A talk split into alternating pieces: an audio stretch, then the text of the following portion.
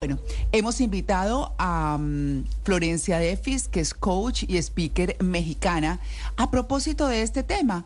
Así que, Florencia, muy, muy buenos días. Bienvenida en Blue Jeans de Blue Radio en Colombia. Buenos días, muchas gracias por la bienvenida.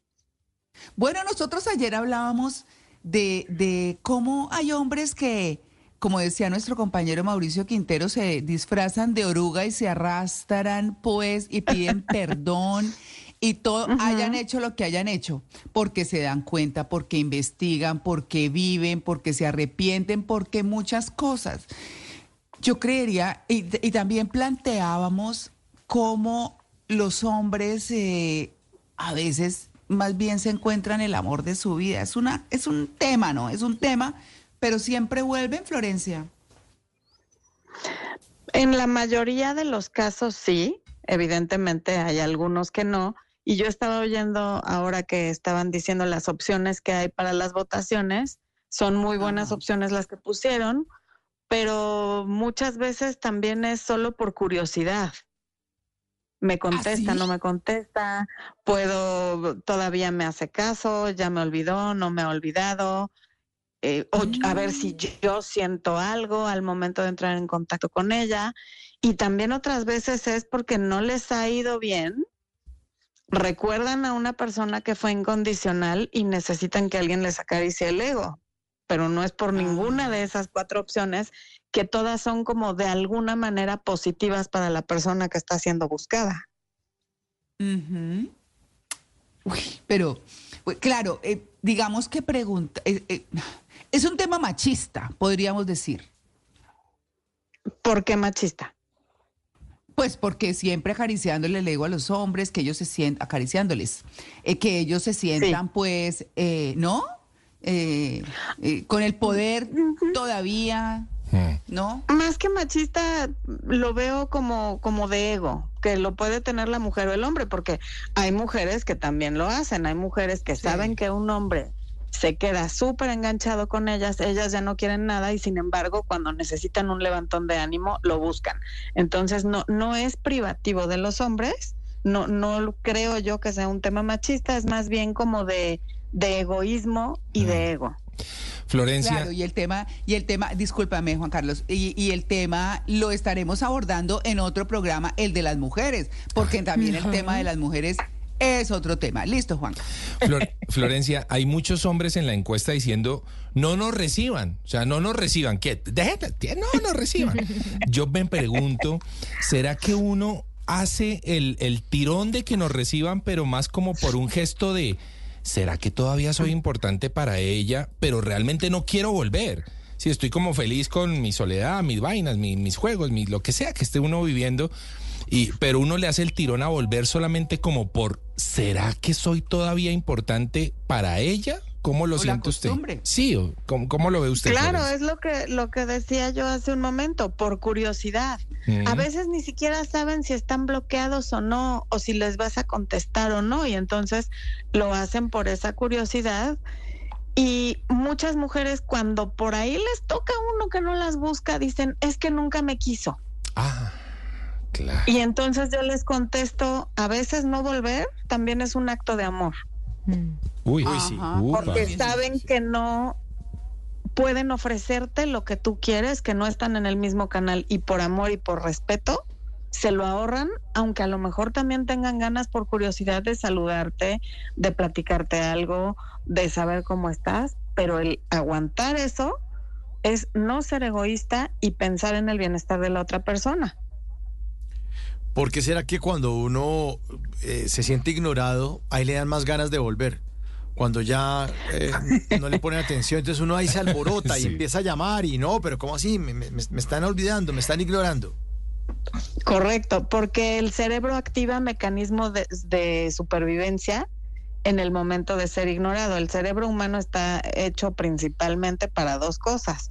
Una es mantenernos vivos, es decir, no morirnos, y la otra es reproducirnos.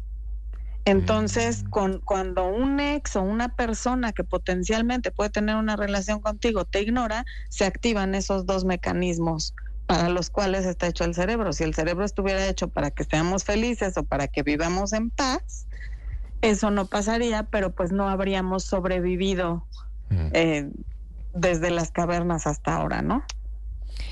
Doctora, hoy estamos hablando, eh, pensando en que el hombre se fue de casa porque quiso experimentar, ¿no? Porque quiso vivir otras Sí. experiencias, más no porque ella quizás la embarró, porque están comentando algunos oyentes y ya luego hablaremos obviamente cuando la mujer se quiere ir también, ¿no? Claro. En este caso, Sí. si el hombre se va porque quiere experimentar afuera, pero luego se da cuenta que le va mal y quiere regresar, ¿usted Sí. cree en esas segundas oportunidades? ¿Cree que puede fortalecer la relación? Porque él vuelve Sí, valorando un poco más. Claro, sí, sí ocurre, claro que ocurre, hay muchísimos casos así. Y de hecho, si tú tomas de manera aleatoria a 10 parejas Sí. que hoy lleven más de 5 años juntos y les preguntas si alguna vez terminaron, por lo menos 8 de 10 te van a decir que sí. Mm. Y en algunos casos esa separación se dio porque uno de los dos no se sentía listo y ahí sí generalmente son los hombres los que de pronto cuando la relación se empieza a poner muy seria dan unos pasos atrás y dicen que no estar listos porque quieren vivir alguna otra cosa o a lo mejor salir con más mujeres y efectivamente después de un tiempo se dan cuenta que pues que la regaron y que eso no era lo que querían y regresan y si los dos están de acuerdo pues se vale, ¿no? Ujú. Sí, yo, yo tenía una pregunta parecida, pero eh, digamos que bueno, le dieron la, la segunda oportunidad, ya están, ya están listos para esa relación, Sí. pero cuando terminan, vuelven, terminan, vuelven, no son como señales. Primero, pues porque en las relaciones también nos falta mucha comunicación. Entonces, Claro. ahí se dan las rupturas. Pero, pero de pronto, y si hay comunicación, pero ese ir y volver no es como una señal para decirle, no, es que ahí no es. La señal para uno de La, la, Sí. la intermitencia siempre, invariablemente, será señal de que hay mucha toxicidad en la relación, Mm. de que la relación es disfuncional. Una cosa es dar una oportunidad, la cual creo que todos nos merecemos, y a partir de esa una oportunidad, seguir dando oportunidades. Cada oportunidad que le das a él es una oportunidad que te quitas a ti. Uy, qué bueno eso. Buenísimo. Sí, buenísimo. sí. Florencia, Está buena. ¿volver con condiciones o negociando? O sea, eso de poner condiciones de, bueno, está bien, yo vuelvo, pero entonces no me revises el celular o solo de 7 a 8. o entonces... Sí, De siete a ocho, sí. sí, eh, eso está Esa bien. condición me gustó. ¿Esa condición está buena? Ah, bueno, listo. Va- ¿Vale la pena A volver ver. con condiciones o negociando? ¿Cómo lo ve usted? Pero condiciones, Negociando. pero condiciones ella o él. Los dos. Supongo, pues sí. En general tenemos que ser claras ambas partes dentro de una Mm. relación. Una relación es una sociedad y las condiciones no son más que un acuerdo entre las partes que conforman esa relación. Mm. Por lo tanto, aun si nunca has terminado, siempre es bueno tener claro con tu pareja cuáles son las condiciones de la relación, cuáles son los límites que no debemos de transgredir Mm. y siempre ser muy claros en cuanto a lo que esperamos del otro. Ah, ¿Hay alguna conexión en cuanto a la relación que uno puede tener los hombres con la mamá y que eso se refleja en las relaciones de pareja? De pronto ese abandono, ese olvido que uno no quiere volver a, a sentir en su vida. Invariablemente se refleja la relación que tuvimos con el padre de- del sexo opuesto, o sea, el padre o la madre, el padre cuando somos mujeres, la madre cuando son hombres, siempre va a haber un reflejo de la relación con la madre, Ah, para bien o para Y con- mal. O sea, si el papá de uno fue sinvergüenza, ¿el marido va a ser sinvergüenza?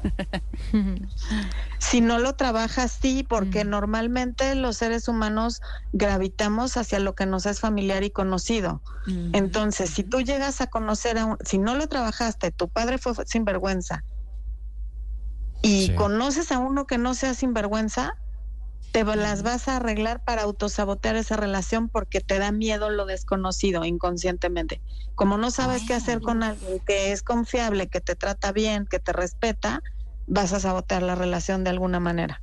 Claro. Ay, vea usted. ¿No? Qué fuerte. Bueno, Sí. claro, eh, suena súper fuerte. Pues sí, pero porque es, es en el entorno que crecimos. Nuestros Así es. papás fueron quienes nos dieron las bases emocionales que tenemos. Mm. Y eso es lo que, como dice muy bien, muy bien nuestra invitada eh, Florencia Defis, eh, pues eh, es lo que se manifiesta. Bueno, otra pregunta. ¿Cuándo? eh, porque digamos que hemos tenido oyentes entre ayer y hoy que dicen, no, pero es que ustedes están muy hablando solo de los hombres, como si las mujeres no. Y yo no quiero meterme ahorita en el tema de las mujeres porque ese es otro programa que vamos a hacer. Quiero irme al lado de, de, de cuando los hombres fallan, porque las mujeres también. Pero quiero irme en este sentido. Muchos dicen que los hombres eh, han evolucionado y han evolucionado porque vieron que sus padres eran de este estilo. Pero yo también siento que culturalmente, culturalmente, eh, la cosa se sigue manteniendo en ciertos, en ciertos sectores de la sociedad y no poquitos, mayoritarios.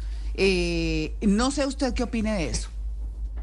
La cultura en cuanto a qué, nada más, por favor, para ser clara. Ah, sí, no, la cultura en cuanto a eso, de las relaciones de pareja, el que aquí, eh, eh, eh, digamos que hay regiones, aquí en Estados Unidos, por ejemplo, está la gente en Utah, Sí. los hombres que tienen cuatro y cinco mujeres. En Colombia eh, sabemos, por ejemplo, que hay zonas de la costa atlántica que es mm, mm, muy, muy común, donde los hombres tienen varias mujeres y la- viven cerquita y todas van a las fiestas de los hijos Ya, y todas ya, ya celebran entendí. y- Sí, sí, exacto. Ok.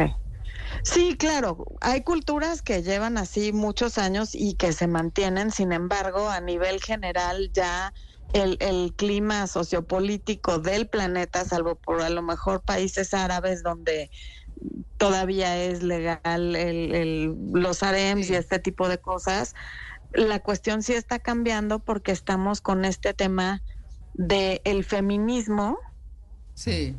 y se le está educando a los hombres de manera diferente y también las mujeres están empoderándose y no permitiendo cosas que antes sí se permitían. El problema que yo veo con esto es que es como un péndulo que estuvo mucho tiempo en el lado opuesto, es decir, del machismo. Mm. Ahora el péndulo se fue demasiado hacia el feminismo y entonces ahora cualquier cosa la vemos como, ah, es que eso es muy machista, eso es violencia de género, eso es no sé qué, ese hombre no siente, ese hombre no sabe expresar sus emociones.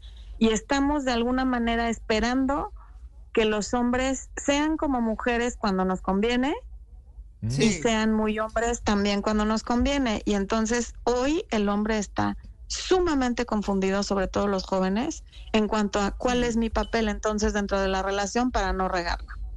Mm. Claro, claro, eh, pero antes que María del Pilar Valencia tiene una pregunta, pero, pero yo le quiero decir, ese, ese punto, eso que usted está diciendo, es lo que nosotros queremos abordar en el próximo programa.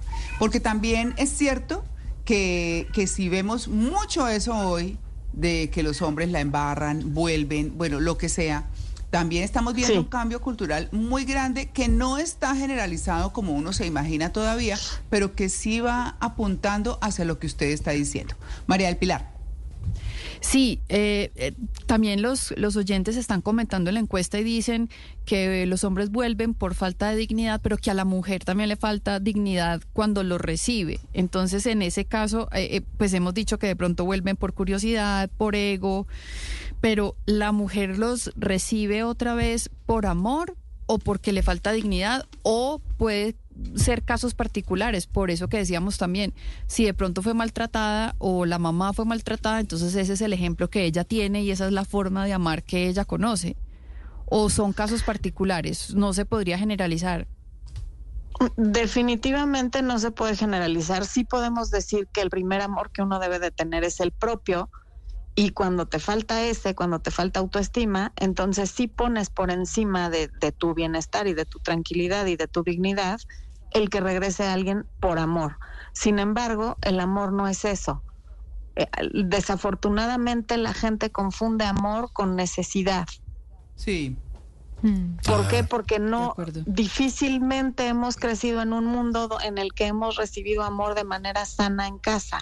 O sea, todos los que estamos vivos hoy Sí. en el planeta, ya crecimos en familias donde la mamá trabajó, y a lo mejor no estuvo todo el tiempo. En América Latina, 70% de los hogares no hay papá, es de madres solteras. Entonces, toda esta dinámica ha hecho que prácticamente no existan seres humanos con, con apego seguro. Entonces, desde luego que confundimos la necesidad y el miedo al abandono con amor y entonces por eso lo reciben. O sea, de pronto decirle falta dignidad es una visión muy limitada, porque, ok, le falta dignidad, pero ¿cuál es la causa de que le esté faltando dignidad? Pues su autoestima. ¿Y, ¿Y por qué está mal la autoestima? Y entonces hay una serie de razones para que su autoestima esté mal. De acuerdo. Florencia, eh, para ponerlo un poco mexicano, ¿hay algún desmadre por el que no merezca la pena una nueva oportunidad? O sea, que uno, que uno diga, no, es que esto realmente sí ya es que se dio, como decimos en Colombia, se dio garra. O sea, no, esto no tiene, esto no tiene forma. O, puede pueden haber oyentes que dicen, ay, yo no sé si, si es tan grave como para no darle una oportunidad. ¿Cómo lo siente usted? ¿Hay, hay límites o no? ¿O cada uno pone el suyo? Cada uno pone el suyo, pero yo sí diría que cuando hay abuso físico mm. o emocional, ese sí tiene que ser un límite que, que, ahí sí haga lo que haga, no podemos pasar por alto, a menos que la persona vaya a tratamiento, pase el tiempo suficiente para que ese tratamiento haya ocurrido y entonces a lo mejor, porque cada caso es distinto, podríamos dar una oportunidad. En otros casos, como es que la mentira, eh, algún tipo de infidelidad, porque hay diferentes infidelidades, el que se confundió y no se quiso comprometer más en la relación, pero ahora sí quiere, todo eso puede trabajarse y mejorarse. Pero alguien que ha sido violento física o emocionalmente, o alguien que vuelve pero sin aceptar su responsabilidad, tampoco hay que darle una oportunidad, aunque el problema no haya sido tan grave. Es decir, por ejemplo, alguien que le encuentras mensajes con alguien y vuelve diciendo, bueno, pues sí nos escribimos, pero tampoco es para tanto, era una amiga y tú exageraste, y eso no es aceptar responsabilidad. Mm. ¿Por qué? Porque eso se va a seguir repitiendo, es alguien que nunca va a aceptar su responsabilidad en ningún tema. ¿Cómo hacen unos padres para indicarle a su hija eh, pues que la están agarrando de yoyo. El tipo va y vuelve, va y vuelve, va y vuelve. Y, una sugerencia, porque además siempre que les dicen cosas a los adolescentes hacen totalmente lo contrario, exactamente lo contrario a lo que mm. les indican. ¿Cómo podría un, un padre, una madre de familia ayudar a su hijo o a su hija en ese proceso? Porque el hijo también puede ser el, el que va y vuelve. Y la hija también la perjudicada porque tiene un novio que va y vuelve que le manden por WhatsApp discretamente a sus hijos el enlace a mi canal de YouTube. bueno. esa sería una gran solución. ¿Cómo es su canal? Pero, ¿Cómo es su canal? Es Florencia de Fis, tal cual, con doble F de fantástica y fabulosa, mi apellido. Florencia de Fis en YouTube. No se diga más. Sí. Exacto. No, sobre todo no prohibir, porque efectivamente en el momento que nos prohíben, y son no solo los adolescentes y los niños, también los adultos, basta que algo esté prohibido para que nos dé más por ahí, porque además un enemigo en común une más que un amigo en común. Entonces, si tú le prohíbes algo a tus hijos, te conviertes el amigo, el, el enemigo en común entre el novio y, y los papás. Mm. Entonces, eso no hay que hacerlo. Hablar de buena manera y decirle, pero tú tienes la libertad de decidir. Claro.